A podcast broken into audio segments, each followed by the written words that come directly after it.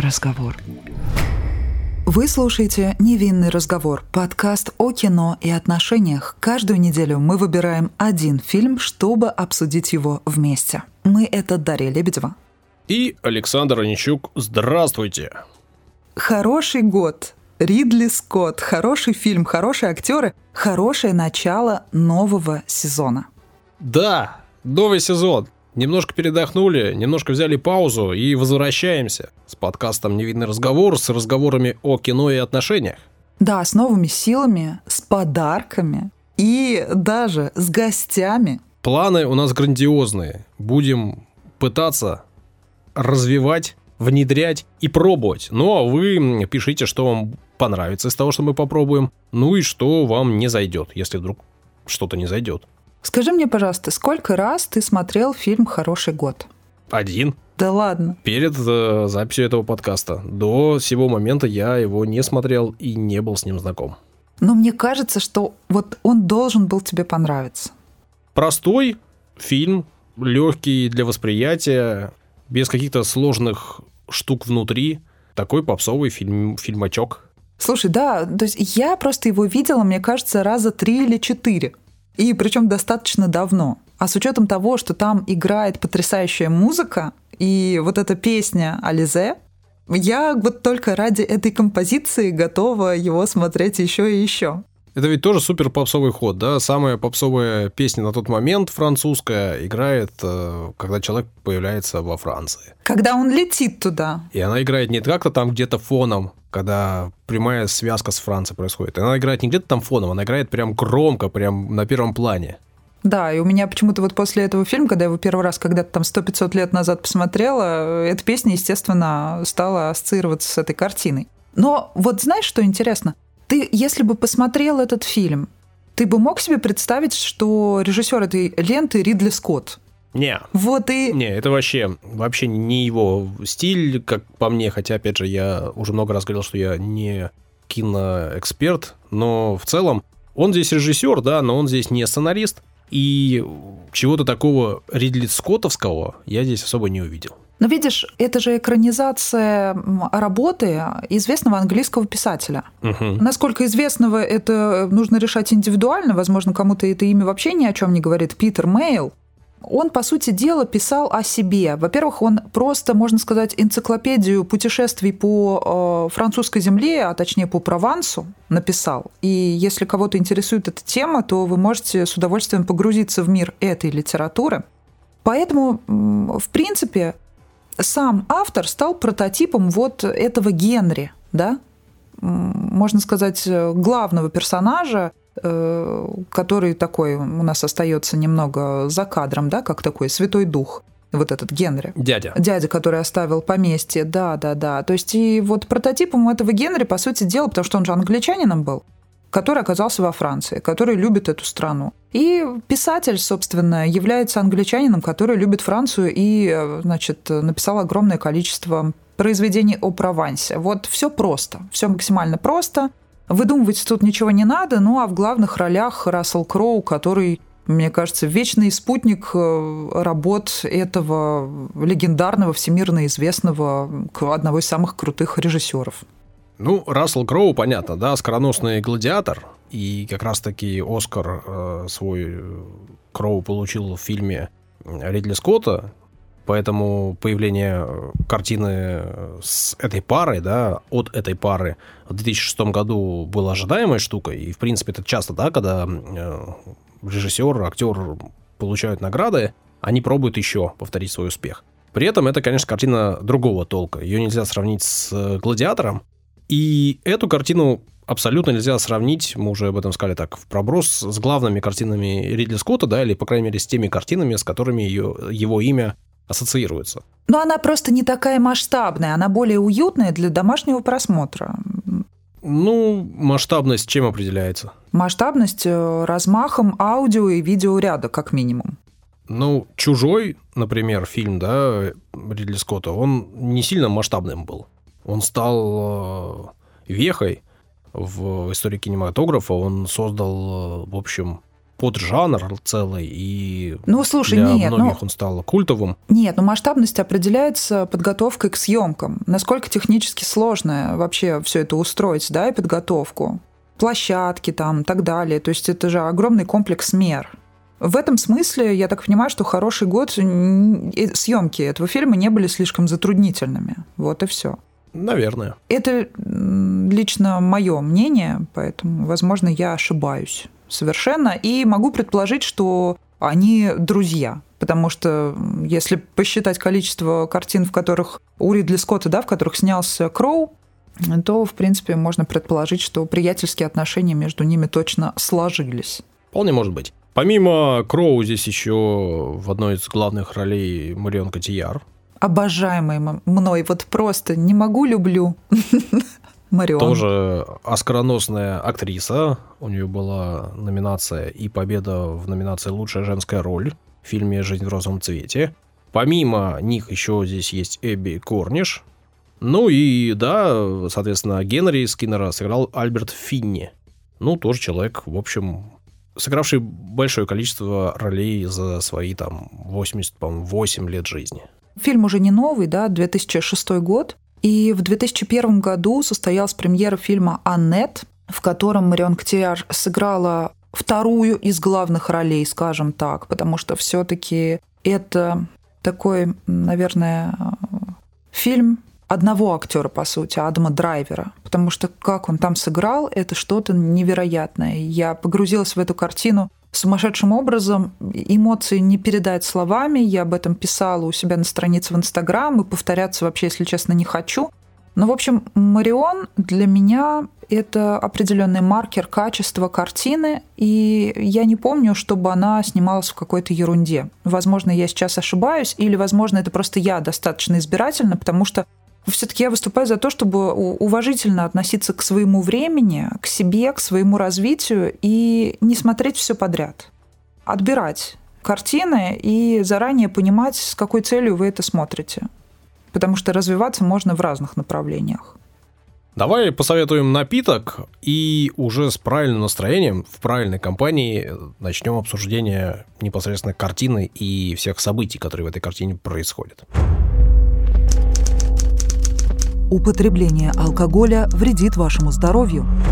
Наши личные рекомендации не являются призывом к действию. К ним не стоит прислушиваться, если вам еще не исполнилось 18 лет. Вы долго просили, и сегодня у нас исключительный день, исключительный случай. Вино для этого эпизода подбирал винный эксперт, точнее подбирала Антонина Нулевая, как она сама себя называет. Антонина, привет. Привет, Даша. Может быть, ты сама расскажешь о э, своих регалиях и заслугах. Я знаю, что одним из пунктов среди всех твоих наименований, грубо говоря, твоей профессии, это кавист. Мне кажется, не все люди вообще понимают, что это такое. Кто этот человек? Очень хороший вопрос, Даша. Да, на самом деле, вряд ли вообще кто знает разницу между сомелье и кавистом. И чаще всего, когда я представляюсь, возникает проблема именно с тем, когда я говорю «кавист», люди не понимают, кто это. Так вот, если кратко, то это продавец вина. Сомелье работают в ресторанах, подают вино гостям, а продавцы в винотеках называются кавистами, и они отвечают за выбор вина. То есть, по сути дела, ты можешь э, работать как и в магазинах специализированных, так и в ресторанах, раз ты дипломированный сомелье и плюс кавист. Да, То есть доп. функция да. такая, дополнительная опция. И нужно сказать, что мы с Тони познакомились на фестивале французского эко-кино, Поэтому непосредственно на дегустациях, связанных с такими интересными мероприятиями, Тони также проводит экскурс по вину. Да, все именно так. Я проводила дегустацию после показа прекрасного кино о вине. Причем эко-кино. Это, конечно, тоже такой уникальный случай. Но сегодня у нас не эко-кино, у нас сегодня фильм Ридли Скотта «Хороший год». Скажи, ты его посмотрела когда вообще первый раз? Когда мы с тобой решили, что будем говорить именно о нем, потому что я видела отрывки из него, какие-то кадры, но именно фильм полностью не смотрела и даже не представляла, на чем завязан сюжет, просто где-то мельком. Так что буквально пару недель назад я его посмотрела в первый раз. И как тебе кино? Очаровательный фильм. Он такой вот милый, светлый, добрый. Насколько он вообще соответствует профессиональным взглядам о вине? Или это все какая-то больше мифическая, сказочная история? Или все-таки это профессиональная часть истории в фильме? Нет, на самом деле в фильме все достаточно корректно передано. Там не так много вообще в целом о вине идет повествование, но что касается вина, вот эти какие-то детали, моменты, они переданы достаточно правдиво. Так что с какой-то точки зрения этот фильм можно назвать документальным, потому что бывают именно такие моменты, когда кто-то находит какие-то бумаги в подвале, которых никто не видел, а потом оказывается, что это великие участки, великие виноградники, и в том числе начинают делать деньги очень хорошо. После таких историй находят какие-то старые бутылки в погребах, там Старые, очень старые, больше я сказать ничего не смогу. В общем, да, бывают такие истории, что когда-то кто-то находит в погребах вина, документы и начинает владеть великим шато, либо продавать вина старых винтажей, которые стоят баснословное количество денег. Я думаю, что ты согласишься с высказыванием одного из героев этого фильма, что подлинное служение лази исполнено высокой поэзией. Я думаю, что для представителей твоей редкой профессии, это как раз отражение реальности и действительности какой-то, да? Мне кажется, ты обратил внимание сто процентов да, на это выражение. Да, это было так очаровательно и действительно вот э, затронуло какие-то струны души, потому что это сказано с такой любовью, и когда ты окунаешь сферу вина, виноделия, ты понимаешь, что в этом на самом деле очень много любви и действительно такого романтичного отношения к лозе, к земле и к винограду. И вот что по поводу того самого какого-то, ну вот как есть там в кунг-фу панде, да, секретный ингредиент у супа, да, здесь одним из персонажей фильма стало как раз-таки вино. Ликуан Пердю. Вообще, что это за вино? Это реально существующее вино или выдуманное? Да, это реально существующее вино. А, оно продается даже в России. Правда, нужно поискать. Я хотела найти хотя бы вторые вина этого хозяйства, может быть, принести их на выпуск, но, к сожалению, все не так просто. Но вино действительно существует, оно делается, насколько я поняла, даже именно там часто в самом винограднике, где снимался этот фильм. Речь идет сейчас о Провансе. Все эти виноградники растут в Провансе. В основном сейчас там делаются розовые вина, но когда-то делались красные.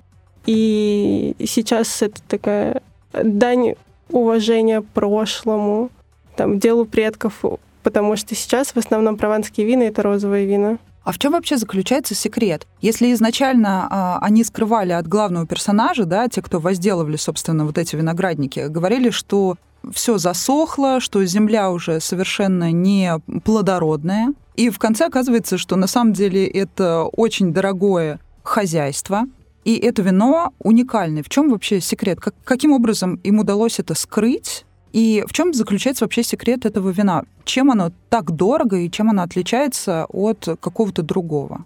Как это распознать вообще? Вообще в виноделии есть такая поговорка, чтобы получилось хорошее вино, лоза должна пострадать. То есть это высаживание лоз на участках, где мало воды, где каменистые вот почвы. Для того, чтобы вино, уходя вглубь корнями, искало больше полезных веществ само, самостоятельно, без всяких там удобрений, поливов дополнительных виноградарями. И поэтому для человека, который с этим не связан, для него это непривычно. Он действительно, увидев то, что там на камнях растут, грубо говоря, виноградники, не поймет этого и может поверить в то, что действительно ничего никогда не вырастет. А именно с профессиональной точки зрения это, наоборот, хорошо. И поэтому это вино считается таким уникальным, потому что это старые лозы, которые растут в трудных условиях очень давно и дают действительно необычные сложные вина.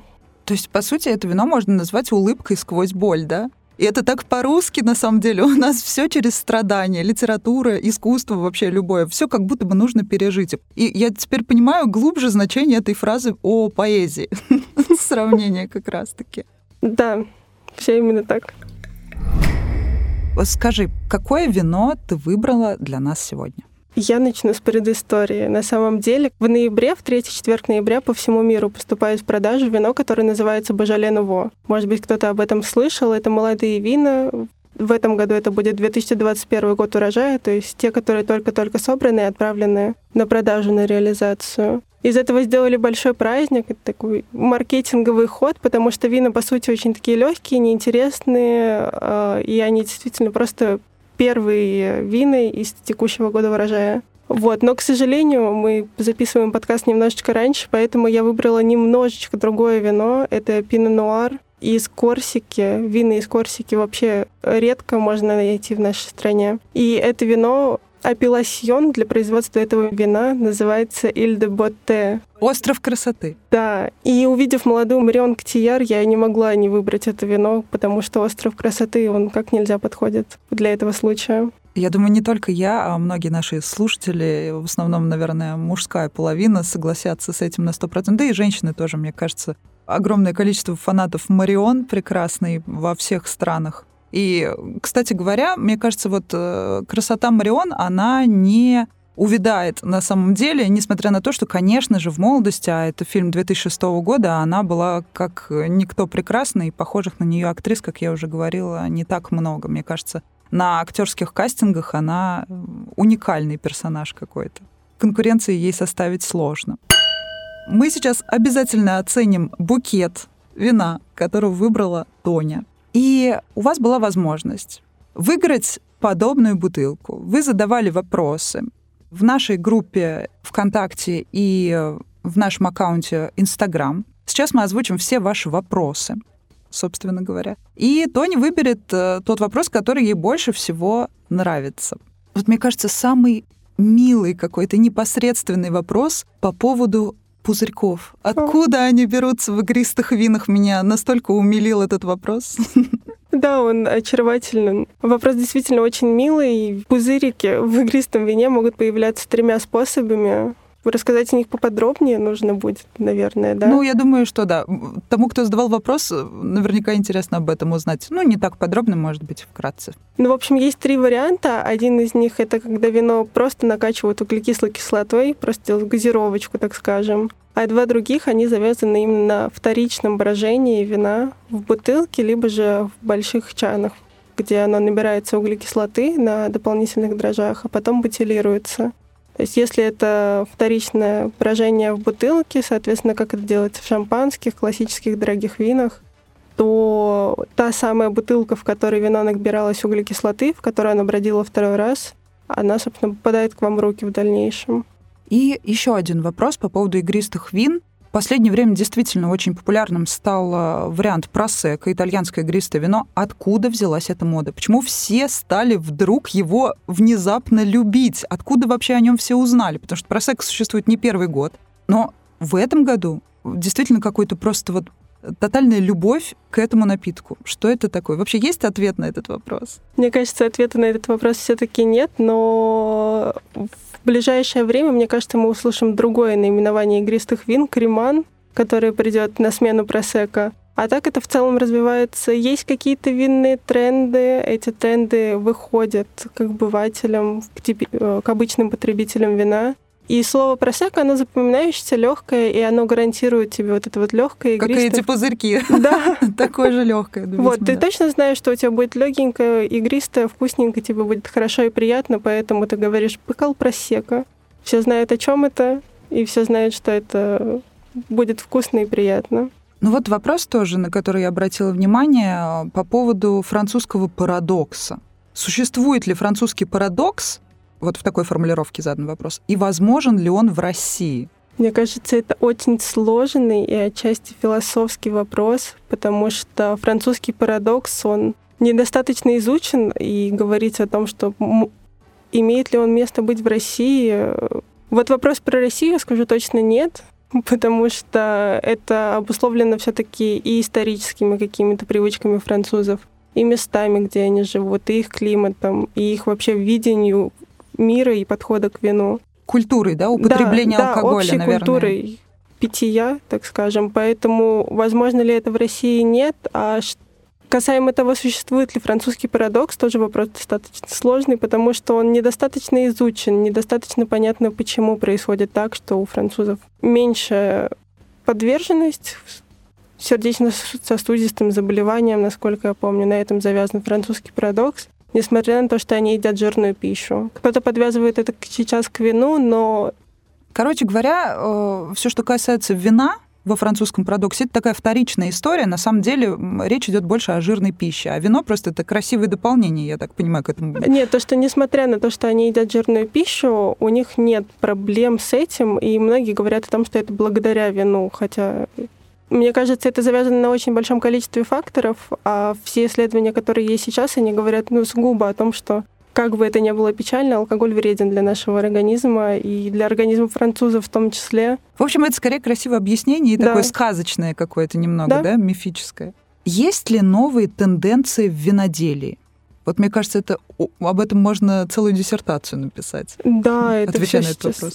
сменяется с бешеной скоростью. Не так давно началась мода на вот как раз-таки эко-вина, биовина, которые делаются маленькими производствами и минимально там, виноградари прикладывают свою руку и дают возможность природе создать вино, которое будет в дальнейшем на полке. А это вообще выгодно для виноделов, вот эта вся эко-история? А, нет, хотя бы потому, что эко-сертификаты очень дорогие.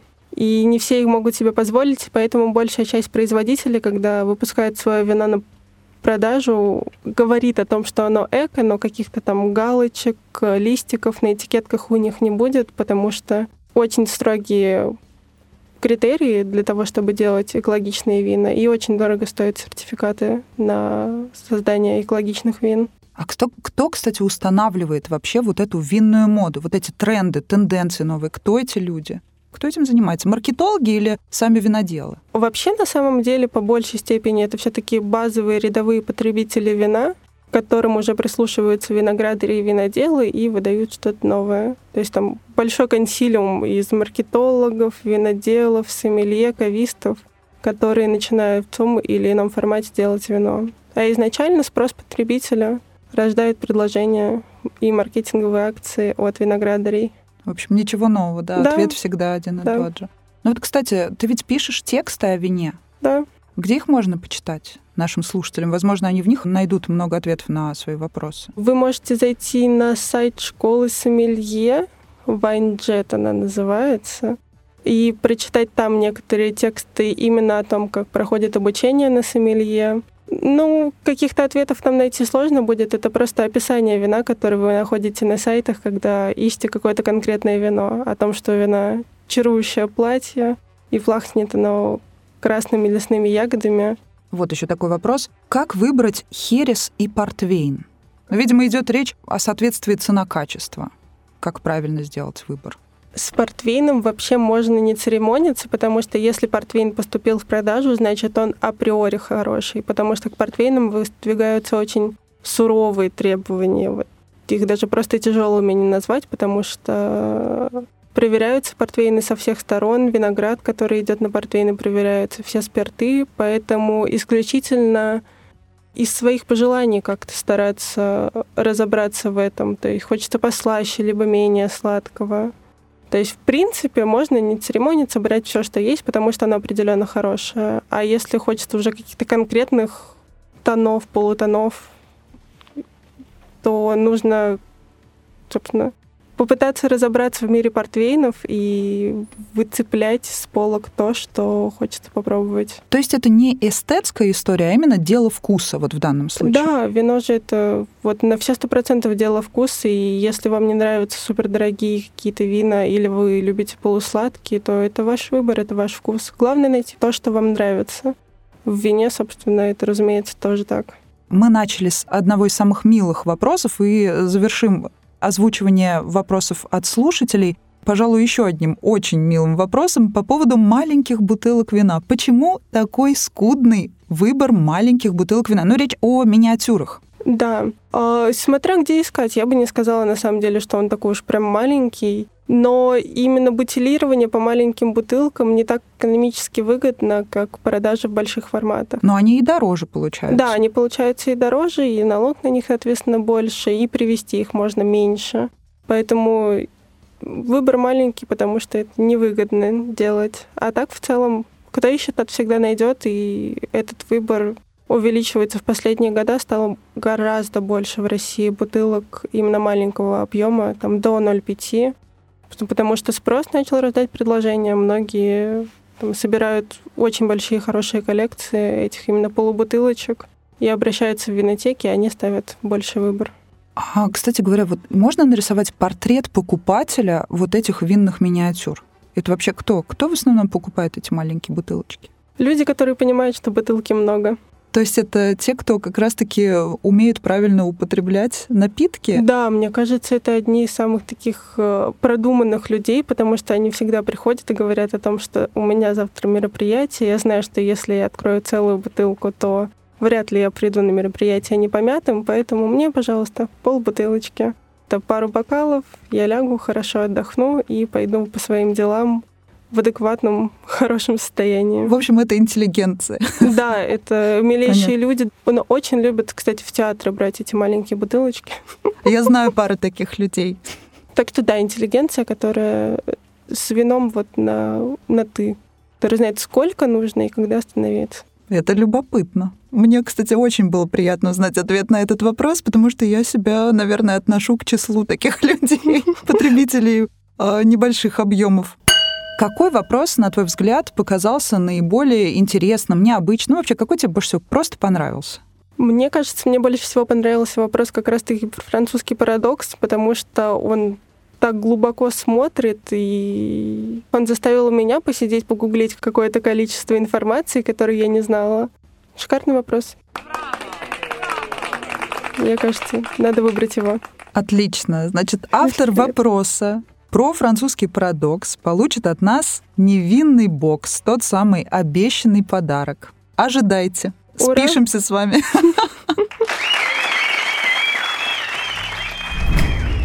Ну и все. Мы займемся сейчас дегустацией того вина, который предложил нам Тоня. Обязательно с вами поделимся эмоциями. И я думаю, что э, в дальнейшем мы будем еще не раз встречаться с Тони для того, чтобы выбирать какие-то интересные напитки для сопровождения нашего невинного обсуждения и для того, чтобы просмотр фильмов, любимых вами или тех, которые вы видите вновь, казался более приятным. Ну что ж, оставьте хорошеньких женщин мужчинам без воображения. Как тебе такая заявочка? Ну, красивая фраза на самом деле. И такая прям прикольная. Прикольная. Ну, ты как к этому отнесся? И ну, вот для тебя хорошенькая женщина это что? Это представительница прекрасного пола с идеальными чертами лица? Или что это такое, что подразумевается? Ну, наверное, здесь-то об этом речь, о том, что симпатичных легко влюбиться и как бы если у тебя нет воображения, нет э, какого-то вкуса, нет никаких-то особых предпочтений, то вот тебе красивая девушка, вот в нее и влюбляйся. А вот если ты какая-то специфическая личность, если у тебя есть какие-то особые вкусы и какие-то какое-то воображение, то ты можешь найти красоту и во внешне, может быть, не столь привлекательной особе. Наверное, об этом, ну, я так понял эту фразу. Ты считаешь, э, это утверждение близко к какой-то всеобъемлющей истине или это все-таки суперсубъективная вещь? Ну, иногда вот ты смотришь на, на людей, да, и какой-нибудь там красивый мужчина или красивая женщина в паре находится с не самым вроде бы привлекательным человеком, и ты такой понимаешь, э, что, почему, как.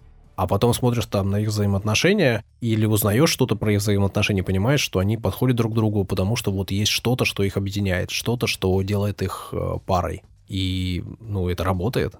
Это прикольно.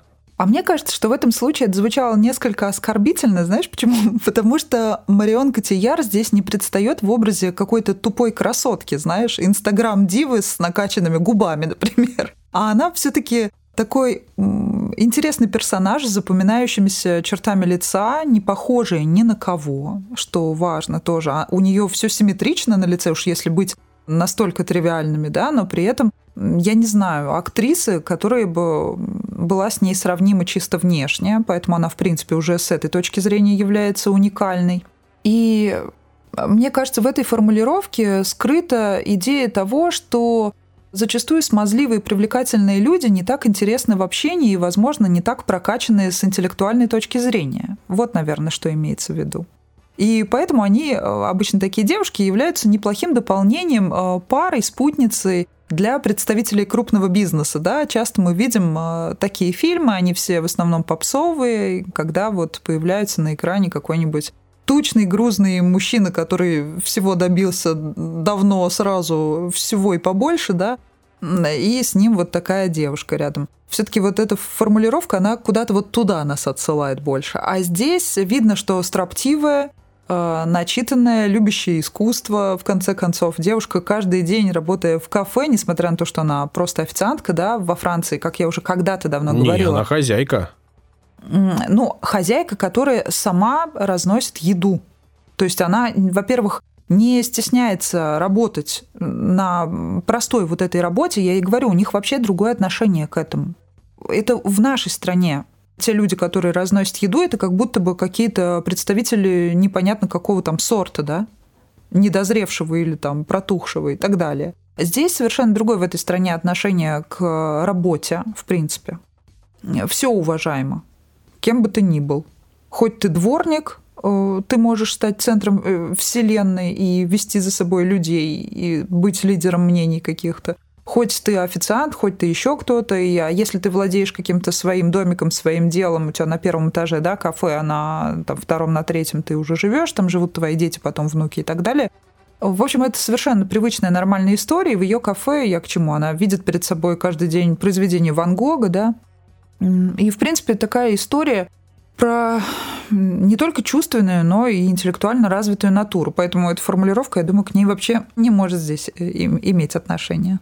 Просто видишь, тут ведь эм, как дела обстоят у нас и у них. У нас э, в деревнях и в небольших городах, по сути, нету возможности развиваться. И мы нам так кажется, что все люди амбициозные, все люди, стремящиеся к чему-то большому, светлому и яркому, они Э, должны, получается, из этих самых маленьких городов и деревень уезжать в большие города и там развиваться, там строить карьеру и, в общем, менять свою жизнь к лучшему. А жизнь там вот в Провансе, да, маленькие деревни, маленькие городки, в которых есть все. Там есть все для жизни, там есть туристы, там есть деньги, там есть возможность э, получать удовольствие от жизни. И им, по большому счету, не нужно никуда уезжать, будь ты натурой э, стремящейся или натурой приземленной, у тебя есть дело, ты можешь этим заниматься, ты можешь получить удовольствие от жизни, наслаждаться жизнью и вкушать жизнь. Тебе не нужно никуда ехать. А, об этом они, в общем, наверное, говорят постоянно. Об этом в этом фильме говорится. И поэтому... Да, я сразу вспомнила строчку из песни э, Валерия Меладзе. «Ты натура утонченная, папа твой в посольстве служит дипломатом». Ну, почему-то я узрела этот, этот корень в, в твоих словах. Ну, действительно, да, у нас как можно сравнить? Ну, федерация, да, и унитарное государство, например, вообще по-другому, по- по-разному развиваются такие страны. И действительно, там, несмотря на, как говорят, поясни за свою маленькость, да, вот такие маленькие деревеньки, а они при этом, при том, при всем, они пропитаны искусством. То есть э, они к виноделию как к искусству относятся, к еде как к искусству относятся. И для них вот это праздник жизни какой-то. Не обязательно куда-то уезжать, чтобы пропитывать свое времяпрепровождение прекрасной литературой, э, каждый день видеть красивые картины, шедевры, произведения искусства и прогуливаться по виноградникам. Поэтому прекрасное оно в разном совершенно, и мы видим перед собой людей интересных. При этом надо понимать, что все-таки их материальное положение позволяет им так жить. Они живут в больших хороших домах, они ездят на хороших машинах, у них есть возможность э, и одеваться, и получать медицинскую помощь, э, и, в общем, есть то, что они хотят пить, то, что они хотят. То есть э, материальное обеспечение их, да, материальные возможности у них таковы, что они могут жить вот так, как они хотят жить. У нас, опять же, это связано с нехваткой денег в маленьких городах. Это просто невозможно. Мы к этому хотим или не хотим, стремимся или не стремимся, на данный момент это просто реально не так. Поэтому тоже говорить, что мы просто люди там неправильные, у нас ситуация не позволяет жить так. Это тоже, мне кажется, важно понимать. Ну да, это важно понимать, и сравнивать тут, конечно же, нечего. Поэтому просто нужно изучить историю и понять, почему так сложилось. И как-то уже для себя конкретно решать, э, как ты будешь из этой ситуации выходить. Либо создавать свою партию, составлять свою программу и пытаться сделать лучшую жизнь не только для себя, но и для тех, кто, например, с тобой вместе рос и сейчас страдает в каком-то маленьком российском городке. Вот так вот я скажу. При этом Макс Скиннер не хотел жить в Провансе, не хотел жить в этом маленьком Так он же не городке. француз. Ну и что, он вырос здесь. Он э, провел здесь какую-то часть своей жизни, и там, где мы взрослеем, для нас, в общем, дом. Я так поняла, что его туда просто на лето к дяде отправляли, и он вот проводил там время. Естественно, что там проходили, видимо, самые яркие, случались самые яркие события в его жизни, и, как мы уже в конце узнаем, он там впервые встретился вот э, с той самой прекрасной девушкой в исполнении Марион. Вот еще удивительно по поводу того, как раз персонажа, который играл человека, по сути дела, который ухаживает за этими самыми виноградниками, да, мы его видим в так- такой, знаешь, э, Геккельбери Финн стайл, вот это вот дачный, дачный прикид, как будто он такой непонятный персонаж, и как он перевоплощается.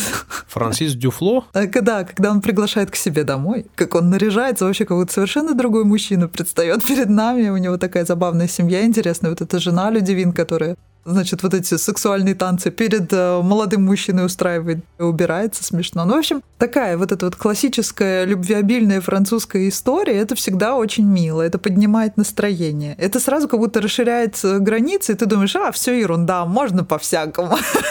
И нечего себя винить. Там такие разговорчики все время, да, про интимную близость с какими-то кузенами, для них это все нормально. Это удивительно, конечно, как можно про инцест вот так вот легко рассуждать, будто бы, а, ну, подумаешь, ничего, разок можно. Это всегда мило. Это так по-французски. вот, это так по-французски. Я не уверен, что у нас большое количество людей скажет, что это мило. Конечно, да, но это видишь, смотря как это, можно сказать это все серьезным голосом, и тогда тот, кто будет смотреть, такой, да, точно, это ужасно. Какой кальмар, боже мой. А можно это вот так преподнести под веселую музычку, да? И сразу же мы видим это иначе. Будто бы жизнь, она не так сложна, как нам кажется. Так, все, видишь, все зависит от точки зрения. Э, Если девушка вдруг ни с того ни с сего задирает юбку и показывает свою задницу половине, Она синяк показала, а он Кафетерия. увидел задницу, ты понимаешь? и все увидели, потому что именно об этом Дюфло и сказал через пять минут, знаешь, как, как типа сплетни распространяются моментально. Он только доехать успел из деревушки в свое поместье, а этот уже знает у виноградника сидя. Вот. Я говорю к тому, что это же можно действительно по-разному преподнести, по-разному показать. И можно из этого драму разыграть, а можно вот так вот показать прелесть этой Фанни Шеналь. Да-да-да-да-да, Фанни Шиналь. Мне еще, знаешь, что удивило? Вот э, это больше надо было, конечно, вначале сказать, но все-таки по поводу Рассела Кроу и вообще его роли.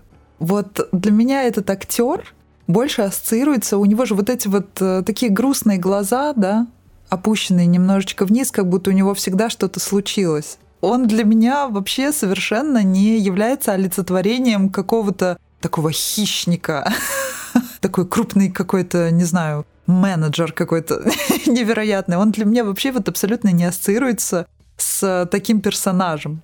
А он здесь играет э, какого-то сверхтопового брокера. У тебя вообще вот с такой ролью ассоциируется этот актер?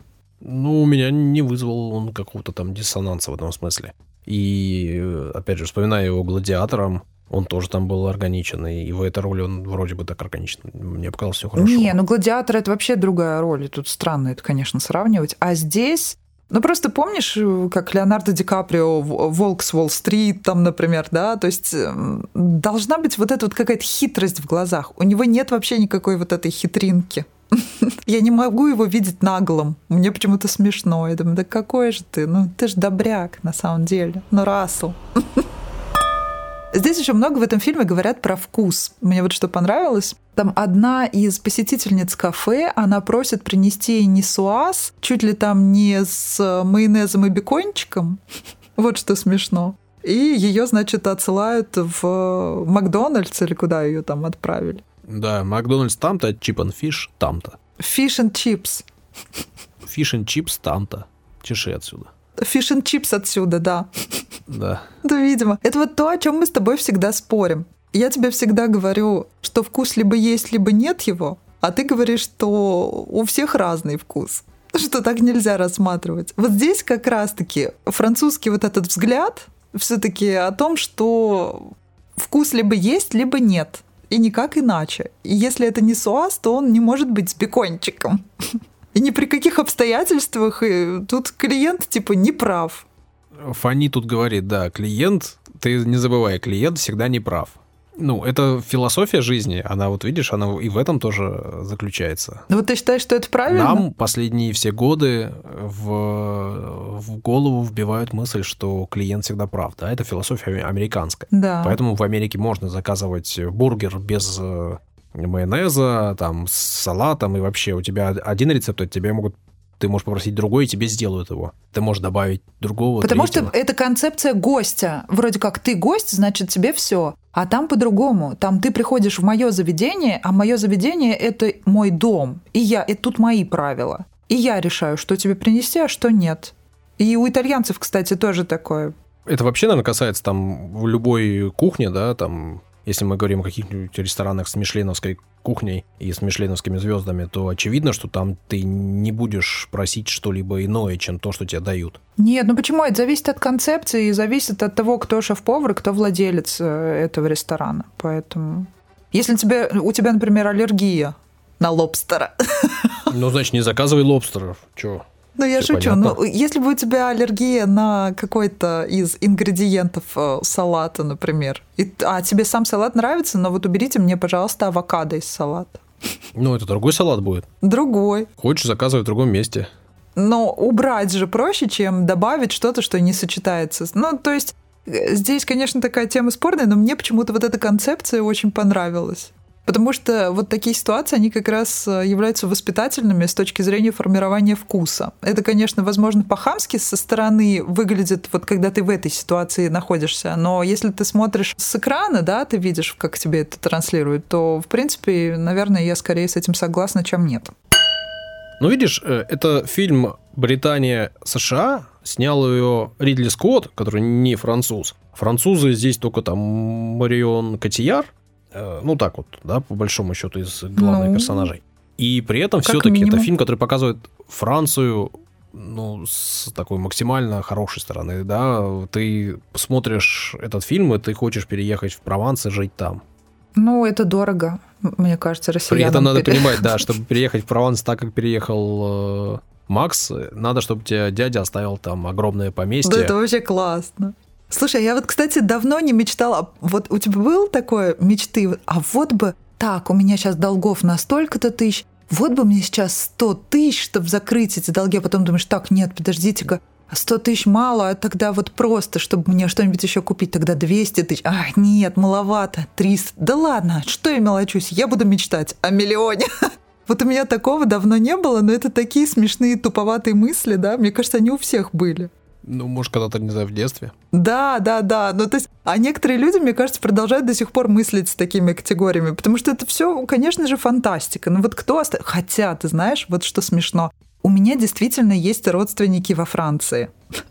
Причем с двух линий. У меня есть родственники, но, естественно, ни тех, ни других я не знаю вообще. Это какие-то там дальние родственные связи, и вряд ли я с ними когда-либо познакомлюсь. Но ты представляешь, вот Вряд я... ли они тебе оставят э, замок в наследство. Ну, это просто смешно. Может, у них нет никакого, может, они в какой-то халупе там живут. Понятия не имею. Просто знаю, что, ну, как бы это факт.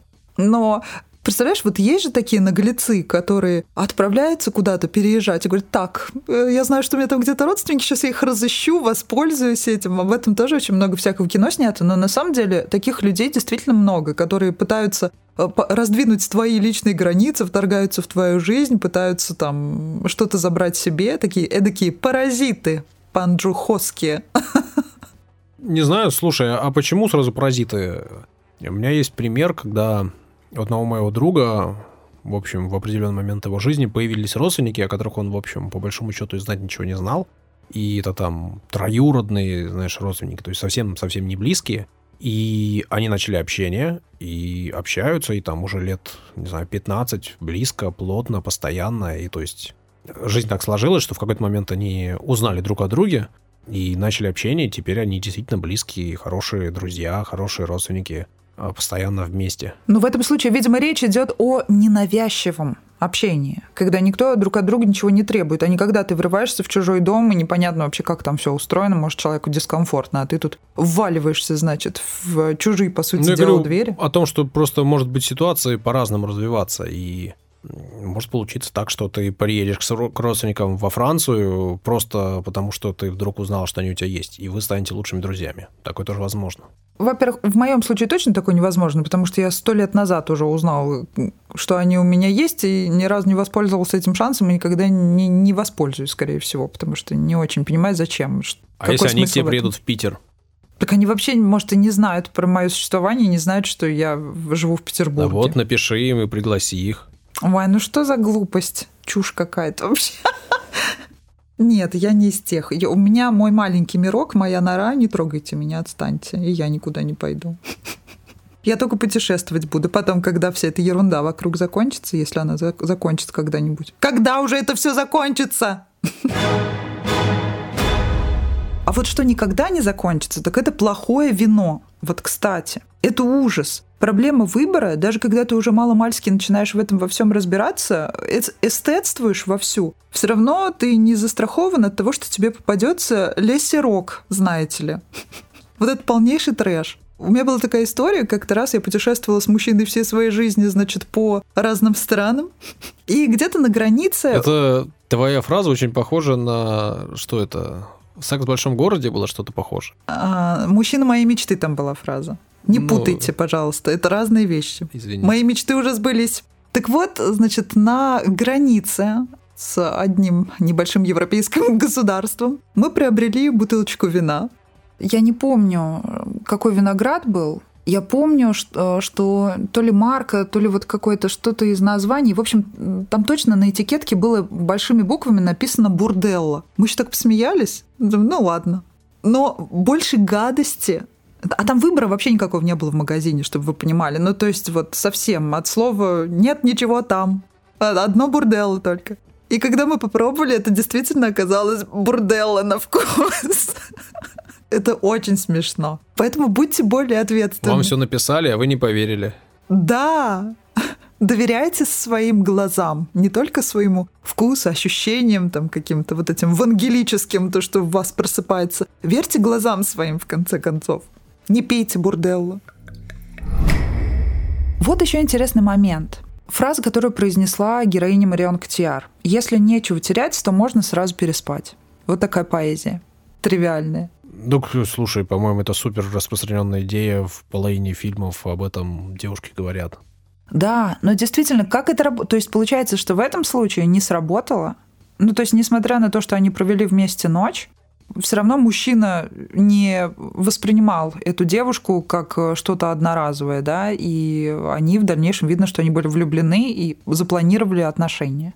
Да, блин, мне кажется, это вообще так не работает. Ну, в том смысле, что если мужчине понравилась девушка, а девушке, если понравился мужчина, вообще не важно, а, что у них и как развивается. Важно просто их взаимопонимание. Неважно, провели они ночь или не провели. Ну, то есть скорость развития вот именно интимных отношений вообще ты, ты считаешь, что это никакой роли не играет?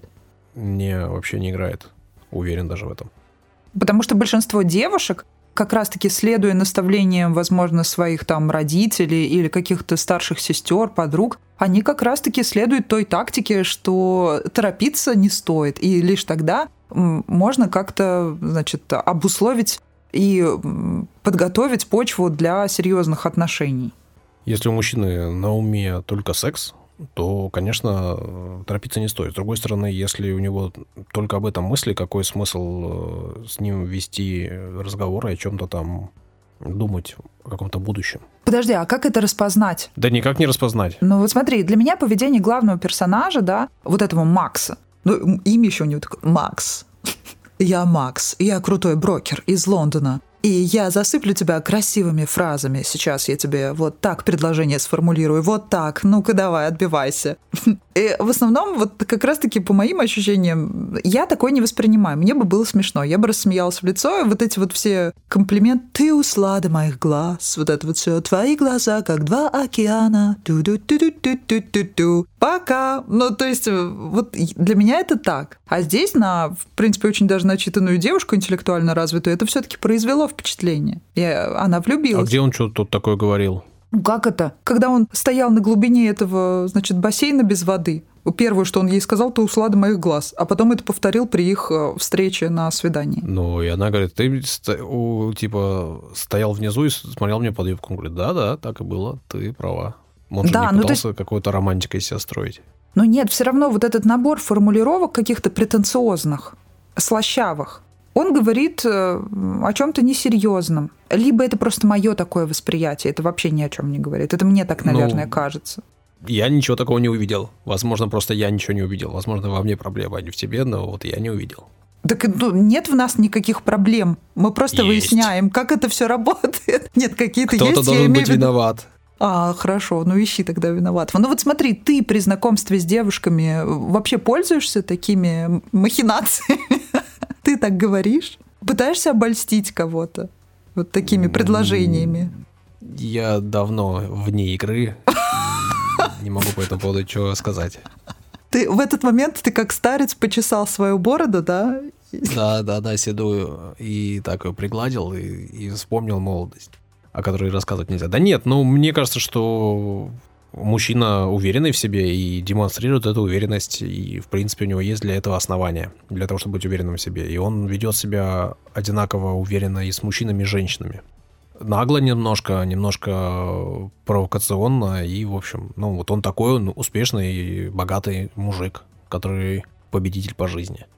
И, наверное, мне кажется, что такие мужчины привлекают внимание – и это работает на женщин в целом. Дальше вопрос в том, что если под этой уверенностью и под этим под, под этой бравадой есть что-то или чего или ничего нету. У него под этой бравадой есть и душа, и сердце, и ум, и, и желание. И способность вполне... подделывать документы. Очень красиво.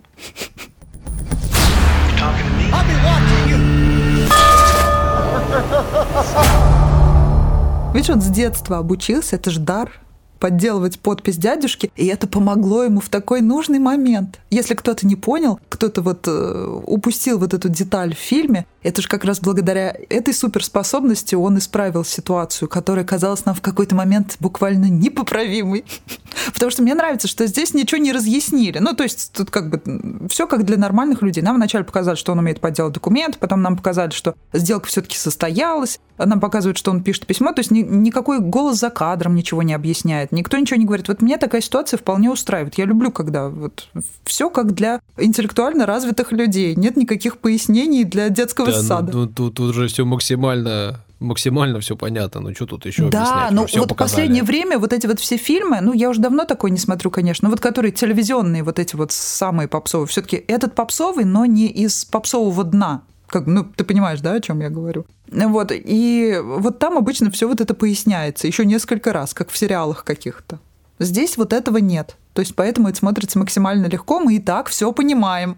не да нет, но в сериалах объяснять. это поясняется не потому, что люди, которые смотрят сериал, не могут это понять, а потому что сериал смотрят кусками, посмотрел серию, не посмотрел серию, отвлекся, ушел куда-то, вернулся, и поэтому они несколько раз повторяют, несколько раз акцентируют на это внимание, потому что ты мог это пропустить. В кино нет такой необходимости, потому что ты смотришь фильм за раз и, скорее всего, не отвлекаешься. Ну почему в современных сериалах э, масштабных нет этого? Потому что современные сериалы уже снимаются по новым правилам, и считается, что этот сериал уже смотрят там со стриминга или еще откуда-то в тот момент, когда им удобно, а не в тот момент, когда он идет в, по телеку в прайм-тайм. И когда ты то есть, тебя э, возможность посмотреть, то нет у тебя такой возможности. Ну да. Ну вот, кстати, еще одна важная проблема – это необходимость постоянно думать о том, что, чтобы никто тебя не подсидел, пока ты развлекаешься, вот как в данном случае с Фанни Шиналь. То есть человек даже в отпуск не может уйти. По сути дела, он должен без передыха выжиматься как лимон там несколько лет подряд. Только ты на один день куда-то, значит, улизнешь, скроешься, и тут уже какой-то другой парень сидит на твоем брокерском креслице, размахивая ручкой. Ну, это с одной стороны, да, как бы, если ты зарабатываешь деньги, то ты зарабатываешь деньги. С другой стороны, он уехал на неделю, и через неделю ему поступило предложение стать э, партнером или получить ну. Э, гонорар с кучей нулей. Он уехал, что... он уехал в Петербург, а вернулся, а вернулся в Ленинград. Тут, понимаешь, как бы такое. Я к тому говорю, что если ты в порядке, то тебя будут ценить и дадут тебе возможность отдыхать, и это, возможно, А то, что ты не отдыхаешь, это ты сам себя в это загоняешь, сам себе придумываешь эти сложности. Возможно, их в реальности да, нет. мне тоже так кажется. Мне кажется, отдых — это залог продуктивной работы. Просто. Без этого вообще никак. Нет никакой работы без отдыха. Опять же, с другой стороны, надо все-таки понимать, насколько работа является тем, чем тебе нравится заниматься. Если работа тебе не в кайф, то, конечно же, от нее нужно отдыхать. И если ты едешь туда для того, чтобы только заработать денег, для того, чтобы только иметь возможность жить как-то по-другому в те моменты, когда ты не работаешь, тогда, конечно, тебе от этой работы нужно отдыхать. С другой стороны, если твоя работа — это то, чем ты хочешь заниматься, то ты на работе отдыхаешь. Тебе, может быть, нужны какие-то физические перезагрузки, там, именно выспаться, именно там, где-то солнышко поймать. Но психологически тебе нет потребности отдыхать, если это твое. Ну вот видишь, а в этом фильме нам показывают, что как раз-таки э, в этой двойственной ситуации именно любовь и вот это состояние влюбленности, эти гормоны иногда помогают принимать правильные решения. То есть твой организм в данную секунду концентрируется на чем-то приятном, хорошем, на этих бабочках в животе, да, и ты сразу начинаешь отметать все нужное, ненужное, и как-то, возможно, вот благодаря этому жизнь выруливается совершенно в другое направление. Бывает же такое, что совпадает.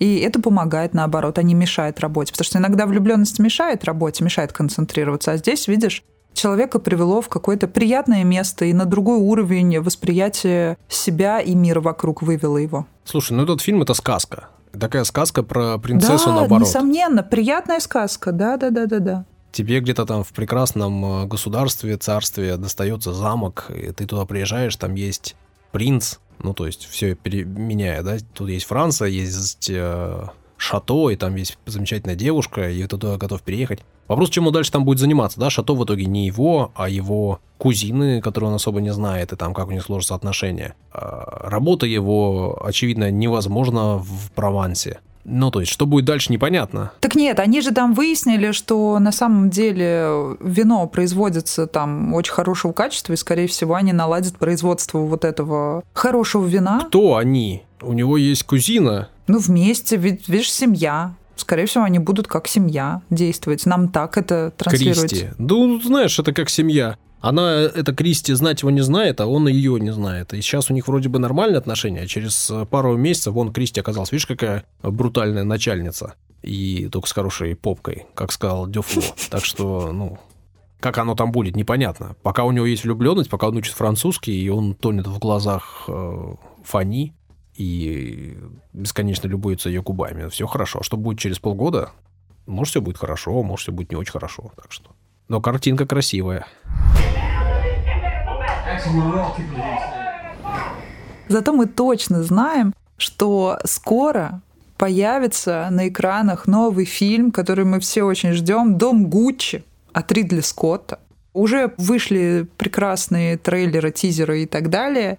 И премьера будет э, в ноябре, в конце ноября этого года. И опять там просто россыпь бриллиантовых фамилий голливудских. И Адам Драйвер, и Леди Гага, и Аль Пачино, и даже Джаред Лето, и, по-моему, там и Сальма Хайек. В общем, все, кого вы любите, все будут в этом кино. Посмотрим, что из этого выйдет, потому что с 2006 года прошло достаточно времени. Ридли Скотт э, не спит, не дремлет и снимает для нас э, все более интересные фильмы. А с учетом того, насколько популярным оказался сериал «Американская история преступлений», где было про Версаче, про убийство Версаче, мне кажется, что дом Гуччи зайдет очень многим. Я прям предрекаю это. А я, в свою очередь, хочу сказать, что я не жду ничего от Ридли Скотта. Разочарован в нем очень сильно за все последние годы, которые он... Понимаю. И всеми его последними картинами, Понимаю. которые он снимал. И дело не в этой картине, которую мы сегодня обсуждали, она-то хороша, а вот во всем, что он снимал там по-чужому и в целом по фантастике, все, что он говорил и все, что он писал об этом. В промежутке общем, между Ридли, 2006 и 2021, да? Ридли, я расстроен. Ну не будешь так строг. В общем, мы все равно э, исполнены приятными какими-то ожиданиями. В конце концов, это наше решение, что смотреть, а что нет, что обсуждать, а что нет, какое вино пить, плохое или хорошее. В общем, все решаем мы и сами, как нам тратить свое время, как им распоряжаться. Я думаю, что это отличное начало нового сезона, и нас ждет хороший год. Очень на это надеюсь. Если есть пожелания, если есть желание высказаться, и если есть в этом необходимость, то вы это можете сделать. Группа ВКонтакте, страница в Инстаграм. Заходите, пишите, лайкайте. Также вы можете поставить оценку нашему подкасту в том месте, где вы его слушаете. Там наверняка есть какие-нибудь сердечки, плюсики, лайки, что-нибудь. Сделайте это. Ну или если вам не понравился выпуск и не нравится наш подкаст, но вы его слушаете, ну, в общем, тоже скажите нам об этом, поставьте нам какую-нибудь отрицательную оценку, если очень хочется. Но лучше хорошую. Лучше хорошую, нам будет приятно. Но знать о том, что мы делаем что-то не так, тоже бывает полезно. Нас также можно поддержать материально на Патреоне. Сделать это несложно, суммы поддержки там минимальные. Сделать это можно, пройдя по ссылке в описании. Будем признательны. Все. Пока. Пока. Всего хорошего.